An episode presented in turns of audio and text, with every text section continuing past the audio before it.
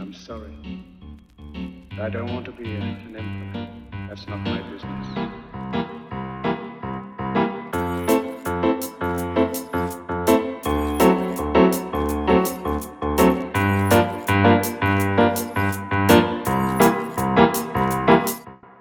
Salut à tous et à toutes, je suis très heureux de vous retrouver dans ce podcast après une période de silence estival appelée les vacances. Mais c'est pour mieux te retrouver avec ce nouveau podcast que j'ai adoré faire sur le film de Todd Phillips, Joker.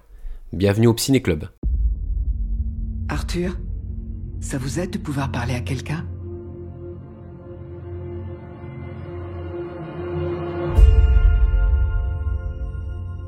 Ma mère, elle me dit tout le temps de sourire, de faire bonne figure. Elle m'a dit que j'avais une mission dans la vie. Mettre du rire et de la joie dans ce monde.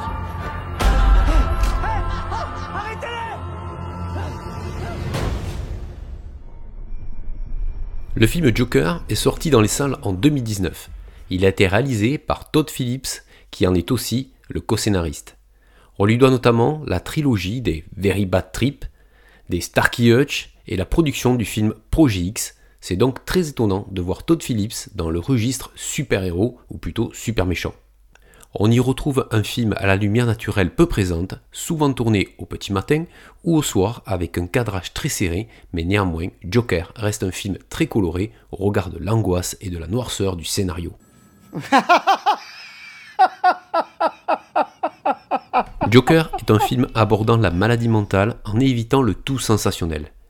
De manière profonde, il montre la complexité entre le normal et le pathologique et soulève la question est-ce que l'on est méchant ou est-ce qu'on le devient? Je pense que pour bien profiter de l'analyse du film, il est nécessaire de le regarder indépendamment des autres films Joker. Ici, c'est l'histoire d'Arthur Fleck et de sa transformation dans une société appelée Gotham City, une ville violente, fracturée, où la lutte des classes exacerbée met à mal les plus démunis. Gotham City vit dans les ordures et n'apporte plus d'aide sociale, c'est le chaos. La violence est donc davantage représentée par Gotham City que par la maladie ou le handicap psychique. Cette violence atteint alors son apogée dans les déclarations de Thomas Wayne, le dédaigneux richissime tout-puissant homme d'affaires, filmé en contre-plongée la plupart du temps, qui par ses déclarations accélère le clivage entre les riches et les pauvres. Comment analysez-vous le témoignage selon lequel le suspect portait un masque de clown Je trouve que c'est d'une logique limpide. Quel lâche a pu faire ça avec un tel sang-froid? Quelqu'un qui se cache derrière un masque. Quelqu'un qui est jaloux. Jaloux de ceux qui sont plus fortunés. Mais qui a trop peur de montrer son visage. Et tant que ce type de personne ne fera rien pour se corriger, ceux d'entre nous qui ont fait quelque chose de leur vie considéreront que ceux qui n'ont rien fait ne sont rien moins que des clowns. Arthur Fleck est un clown. En trois phrases, on se représente assez bien son état d'esprit, sa personnalité et sa souffrance. Première phrase. Elle m'a dit que j'avais une mission dans la vie. Mettre du rire et de la joie dans ce monde. Seconde phrase. Même moi, je me demandais si j'existais. Sa troisième phrase, il écrit dans son journal intime. Le pire dans la maladie mentale, c'est que les gens s'attendent à ce que vous agissiez comme si vous n'en aviez pas. Arthur vit dans l'handicap psychique. On identifie facilement différents symptômes, mais il n'y a pas de diagnostic ou d'étiquette dans le film.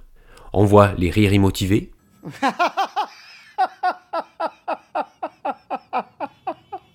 pouvant faire penser au syndrome Gilles de la Tourette ou à une discordance affective, peut-être même un problème neurologique, la bizarrerie dans le comportement et les aspects dissociatifs traduits dans son journal intime, mais c'est surtout les idées noires et dépressives clairement exprimées dans le délire d'Arthur, ainsi que des hallucinations autour de sa voisine qui vont nous intéresser. Elle va s'en sortir. Je vais me chercher un café. T'en veux un? Oh, c'est pas vrai Qu'est-ce que vous faites ici? Vous vous êtes trompé d'appart. Vous vous appelez Arthur, c'est ça? Vous habitez au fond du couloir? Il faut vraiment que je vous demande de sortir. S'il vous plaît. Le délire d'Arthur illustre sa dernière résistance avant son effondrement. Dans son délire, Arthur est en couple. C'est un bon fils qui veille sur sa maman malade à l'hôpital. Mais ce n'est pas réel. C'est une construction imaginaire du psychisme d'Arthur, plus supportable que la réalité. Ce délire est le dernier rempart qui maintient Arthur dans une norme et lui permet de tenir encore avant d'éclater. Je t'en prie, écoute. J'adore ce travail. Arthur, dis-moi un peu pourquoi t'as apporté un flingue dans un hosto pour gamin. C'est pour mon spectacle. C'est juste un accessoire. Mon cul, ouais, c'est n'importe quoi. T'as déjà vu un clown qui se trimballe avec un flingue En plus de ça, y a Randall qui m'a dit que t'as essayé de lui acheter un P-38 la semaine dernière. Randall T'es un dit gros ça foireux, putain, Arthur T'es viré Arthur est un gentil, il est naïf, il respecte la loi, il est conciliant face à sa psy ou face à son patron au travail. Il s'occupe de sa maman, il fait rire des enfants à l'hôpital. C'est lui-même un enfant dans un corps d'adulte. Ses gestes sont désordonnés. Le pistolet qu'il a dans la main lui fait peur et lui échappe. Quand il fait une course-poursuite, il se casse la figure. Il joue dans les flaques d'eau. Quand il danse, on dirait un contorsionniste, il ne maîtrise pas son corps. Ça commence, tu viens? En direct des studios de la NCB à Gotham City, live avec Murray Franklin. Ce soir, Murray reçoit Sandra Winger. Il y a Sandra Wenger ce soir. Vous vous appelez comment? Bonjour, Murray. C'est Arthur. Arthur? Oui, je m'appelle Arthur. Bah, j'ai senti tout de suite que vous n'étiez pas un garçon ordinaire. D'où vous venez? J'habite à Gotham City avec ma mère. Je sais ce que c'est, Murray. Depuis tout petit, je suis l'homme de la maison. Je suis aux petits soins pour ma mère. Elle doit énormément vous aimer, vu tous vos sacrifices. C'est vrai. Vous voyez tout ce tralala, le public, les missions, les feux de la rampe. J'y renoncerai vite fait pour avoir un fils comme vous. La relation d'Arthur avec sa maman est spéciale. Dans une scène où Arthur et sa maman sont dans le lit conjugal, côte à côte, en train de regarder la télévision et l'émission de Murray, jouée par Robert De Niro, Murray intervient comme un tiers entre Arthur et sa maman. Arthur voit Murray comme une figure paternelle. Murray sert alors de régulateur dans la complexité oedipienne d'un amour incestueux. Pourtant, on perçoit Arthur très seul, abandonné. Mais dis donc, Cédric Piolo, t'accélères? Tu nous dis comment Arthur est devenu Joker? Ah non, mon wachian, il est revenu C'est pas simple, c'est progressif, et c'est ma vision des choses. Étape 1. Arthur souffre probablement à la base d'un problème identitaire. Ce problème prend sa source dans son enfance par une absence de holding, tel que le définit Winnicott. Mais dis donc, Cédric Piolo, tu nous laisses pas comme ça, t'expliques C'est quoi le holding? Tu as raison, je me réveille, je suis encore en vacances. En deux phrases. Winnicott désigne par le terme de holding, traduction le maintien, l'ensemble des soins de la mère ou de la figure maternelle donnés à l'enfant pour répondre à ses besoins physiologiques spécifiés selon ses propres sensibilités, en touchant, en écoutant, en regardant, en câlinant, et ces soins s'adaptent aux changements physiques et psychologiques de l'enfant lorsqu'il va grandir, le tout dans le plaisir de s'occuper de lui. Absence de holding, cela correspond à la relation de la mère d'Arthur avec Arthur. Étape 2. L'acquisition de l'arme à feu va faire office d'élément déclencheur.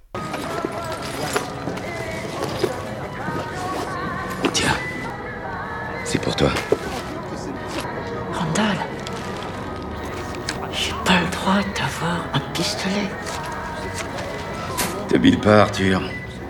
On le dira à personne. Depuis que Arthur a ce pistolet dans les mains, il y a un changement. Arthur est un enfant avec un objet interdit dans les doigts. Il joue avec en cachette. Il se fait peur, même avec. Il s'invente des histoires et s'imagine être un personnage. Parallèlement, il rencontre sa voisine dans l'ascenseur et se redécouvre une libido. Ah, j'ai compris. Pistolet, libido. Le pistolet est un objet phallique qui diminue le sentiment d'impuissance d'Arthur. Il commence à devenir un homme, mais c'est le bordel. Mais dis donc, toi, t'as bossé tes cours? Petit à petit, Arthur grandit et prend conscience de certaines choses. Mais la présence de cette arme dans sa vie le dépasse, même s'il a conscience qu'il n'a pas le droit de l'avoir, car c'est interdit par rapport à sa maladie. À ce moment-là, ses valeurs semblent assez fortes pour la contenir, mais il garde l'arme quand même. Jusqu'au jour où il va voir des enfants à l'hôpital pour faire le clown, et l'arme tombe par terre. C'est une erreur. Il perd son emploi, qui est son dernier lien social et son seul statut, celui de clown professionnel. Cette arme devient alors un objet de plus en plus important pour lui, sur lequel il projette ses affects. Reste là, taré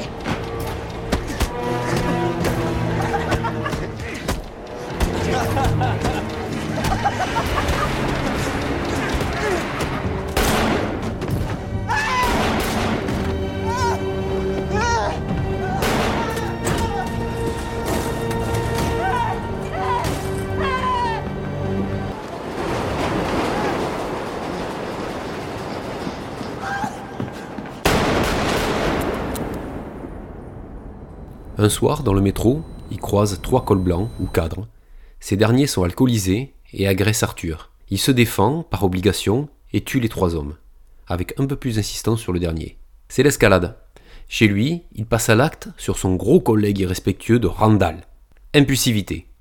Mais pas sur Gary. La dernière balle est pour Murray, Robert De Niro. Préméditation. L'évolution de l'utilisation de l'arme par Arthur, de l'impulsivité à la préméditation, correspond petit à petit à sa transformation en Joker. Attention, voici l'étape 3. L'histoire d'Arthur se construit autour d'un secret. Le secret réside dans une correspondance par courrier de sa mère avec Thomas Wayne. Arthur n'a jamais osé ouvrir une seule lettre, mais un jour il passe le cap. Il apprend alors de lui une autre identité, celle du fils de Thomas Wayne. Enfin un vrai père, c'est un mensonge de sa mère, mais excusable, car il a été créé pour le protéger. Du moins, c'est ce qu'Arthur pense à ce moment-là. Sauf qu'il comprend que sa mère est en fait délirante et découvre qu'il a été adopté et maltraité par cette dernière.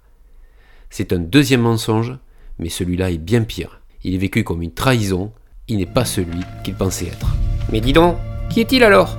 Il ne sait pas. Tout ce qu'il sait, c'est qu'il est rejeté. Il n'est rien. J'espère vraiment que ma mort aura plus de sens que ma vie. Jusqu'à présent, son monde, certes fait d'humiliation et de fragilité, est quand même un monde repérable pour lui, mais le réel lui tombe dessus avec une violence extrême. La prise de conscience est trop douloureuse. S'impose alors à lui un choix. Survivre avec une place sociale ou mourir anonymement. Et c'est là que je rejoins tout à fait l'analyse de mon poteau Jérémy de la chaîne YouTube Va te faire suivre, que je vous conseille sincèrement. En gros, ça dit ceci. Même avec tous ces traumatismes répétés, Quelqu'un d'aussi bon et gentil qu'Arthur Fleck ne peut pas devenir le sociopathe Joker. Freud nous explique, par sa métaphore du cristal, qu'une structuration psychique décompense selon des lignes de fragilité prédéterminées, comme un cristal qui casse. Plus simplement, si Joker est un sociopathe, alors Arthur ne serait pas Arthur, car ça colle pas au niveau des failles d'Arthur. Il y a une autre explication. Dans cette transformation, c'est la quête identitaire associée à la reconnaissance sociale qui est un levier extraordinaire et qui donne naissance au Joker. En effet, après ce triple meurtre, Arthur obtient la une des journaux. Il se reconnaît, les autres le reconnaissent, les autres se reconnaissent en lui. C'est l'extase. Il a une place sociale, il existe enfin.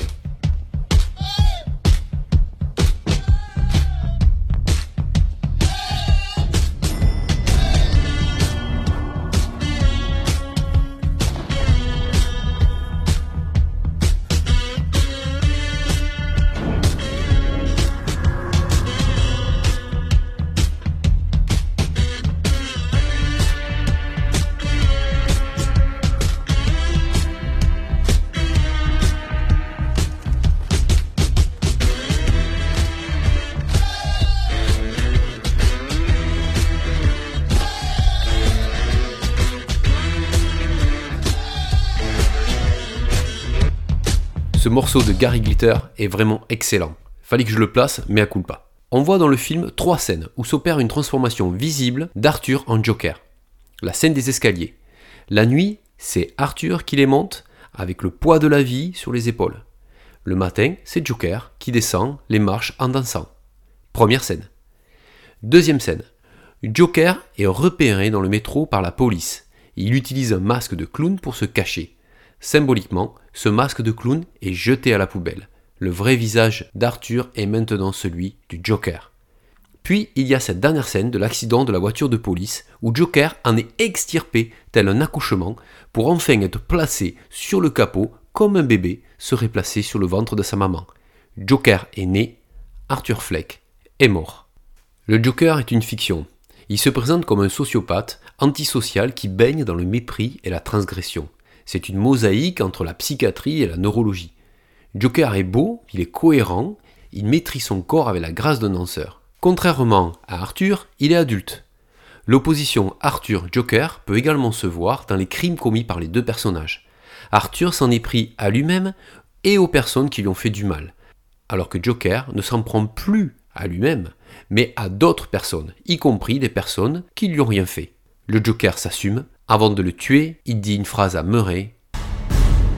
Tu veux une autre blague, Murray? Non, tes blagues, on les a assez entendues. J'obtiens Non, quoi merci, ça Si ira. tu croises un animé mental ça, solitaire avec une société qui l'abandonne dans son coin et le traite comme de la merde Appelle la police. Je vais te dire, moi, ce que Appelle la t'obtiens. police. T'obtiens ce que tu mérites, enculé